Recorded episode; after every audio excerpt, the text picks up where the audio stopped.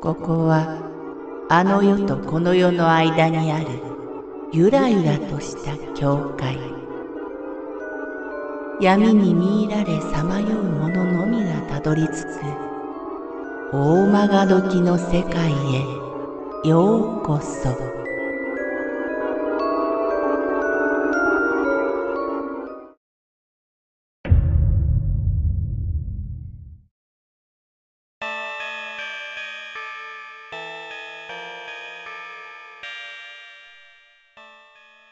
プラットフォームを走る少年。この不思議な話は詩人のシーコが女子大生だった数年前の出来事である。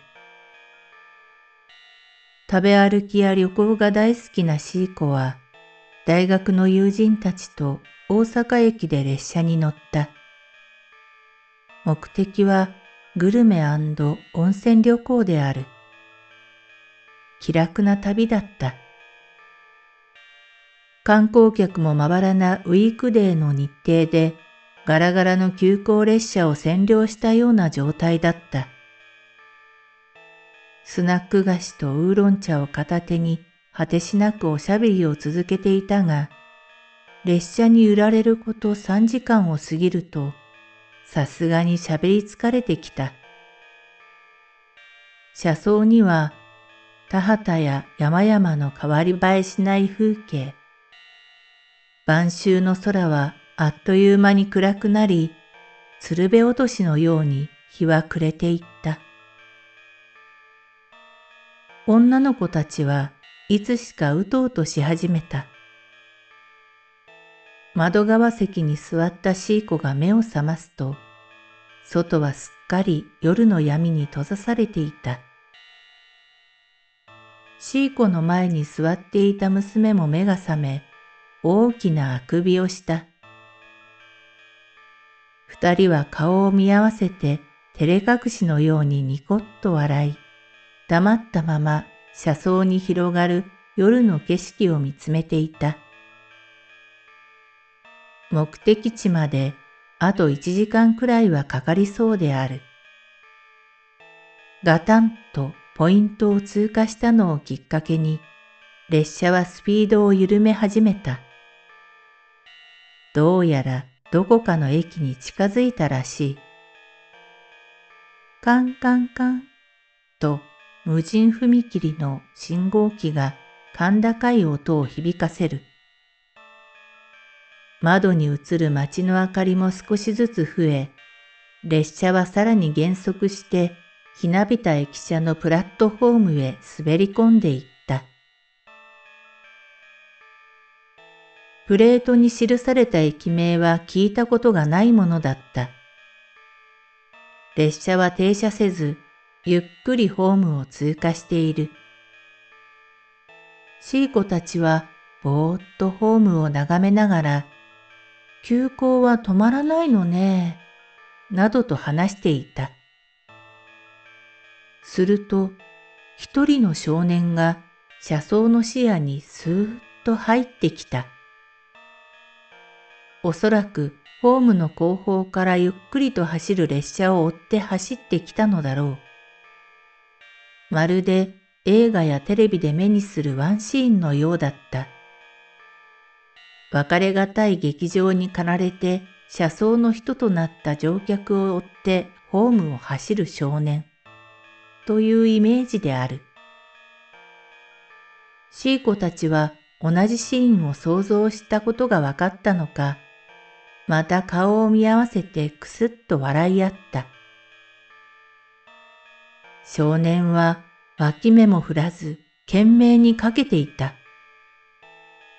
列車はやがてホームの端に差し掛かった。ごとごとごとっと再び車輪がポイントを通過する音が響く。二人は歌詞をつまみながら二言三言喋っていたが、シート下のガタガタという通過音をきっかけに、何気なく窓の外に目を向けた。少年がいた。少年はまだ走り続けていた。駅を離れ、窓の外は元の闇に戻ろうとしていた。車内の蛍光灯の光が窓から漏れ、闇に溶けるギリギリのところにその少年はいたのだ。ことの異常さにまだ気づいていない二人は、列車を追う少年の無邪気さが幼く、可愛いいと思った。少年の上半身だけが見えていて、下半身は暗闇の中だった。きっと睨むように前を見据え、少年は状態を前へ傾けている。もしかして少年は自転車を漕いでいるのだろうか。状態のかがめ具合や滑らかに上下動もなく進む様子は、まさしく列車と並走して自転車に乗っている感じだった。しかし、おかしい。列車の窓というのは地面に立ってみるとかなり上の位置にある。大きな車輪の上に車両があり、さらに窓はその上部についているのだ。プラットフォーム上を列車と並んで自転車を漕いでいるのなら、窓の位置と少年の上半身の高さが一致するのも頷ける。だが、列車はすでにホームを離れている。なのに少年は窓の位置と同じ高さのまま、列車の速度にぴたりと合わせてついてきているのだ。自転車であるはずがなかった。ありえないこと。二人の女子大生は同時にようやくその異常さに気づいた。大きく目を見開き、口を手で塞いだ。恐怖の叫び声を抑えるかのように。もはや視線を窓の外へ向ける勇気はなかった。しかし、視界の片隅では、まだ窓の外で走り続ける少年の姿があった。もし彼がこっちを向いてにっと笑ったらどうしよう。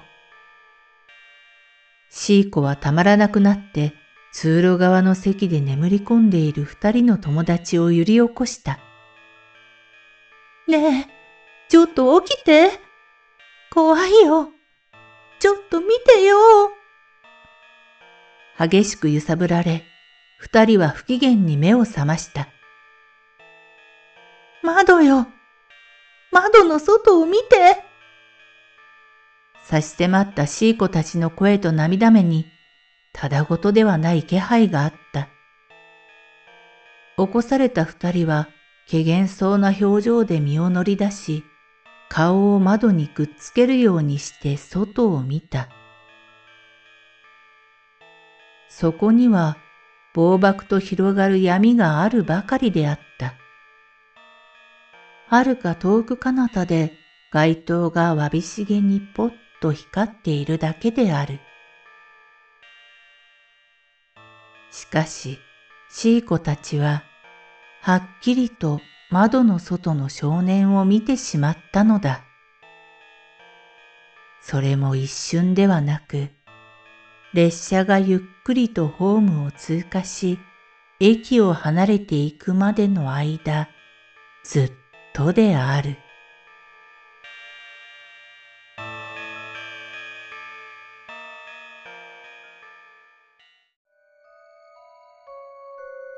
この番組は怪談大曲どき物語に寄せられた投稿をご紹介しております。大曲どき物語無料メールマガジンは月3回発行。階段系では日本一の2万人を超す読者が毎回震えています。ぜひご登録ください。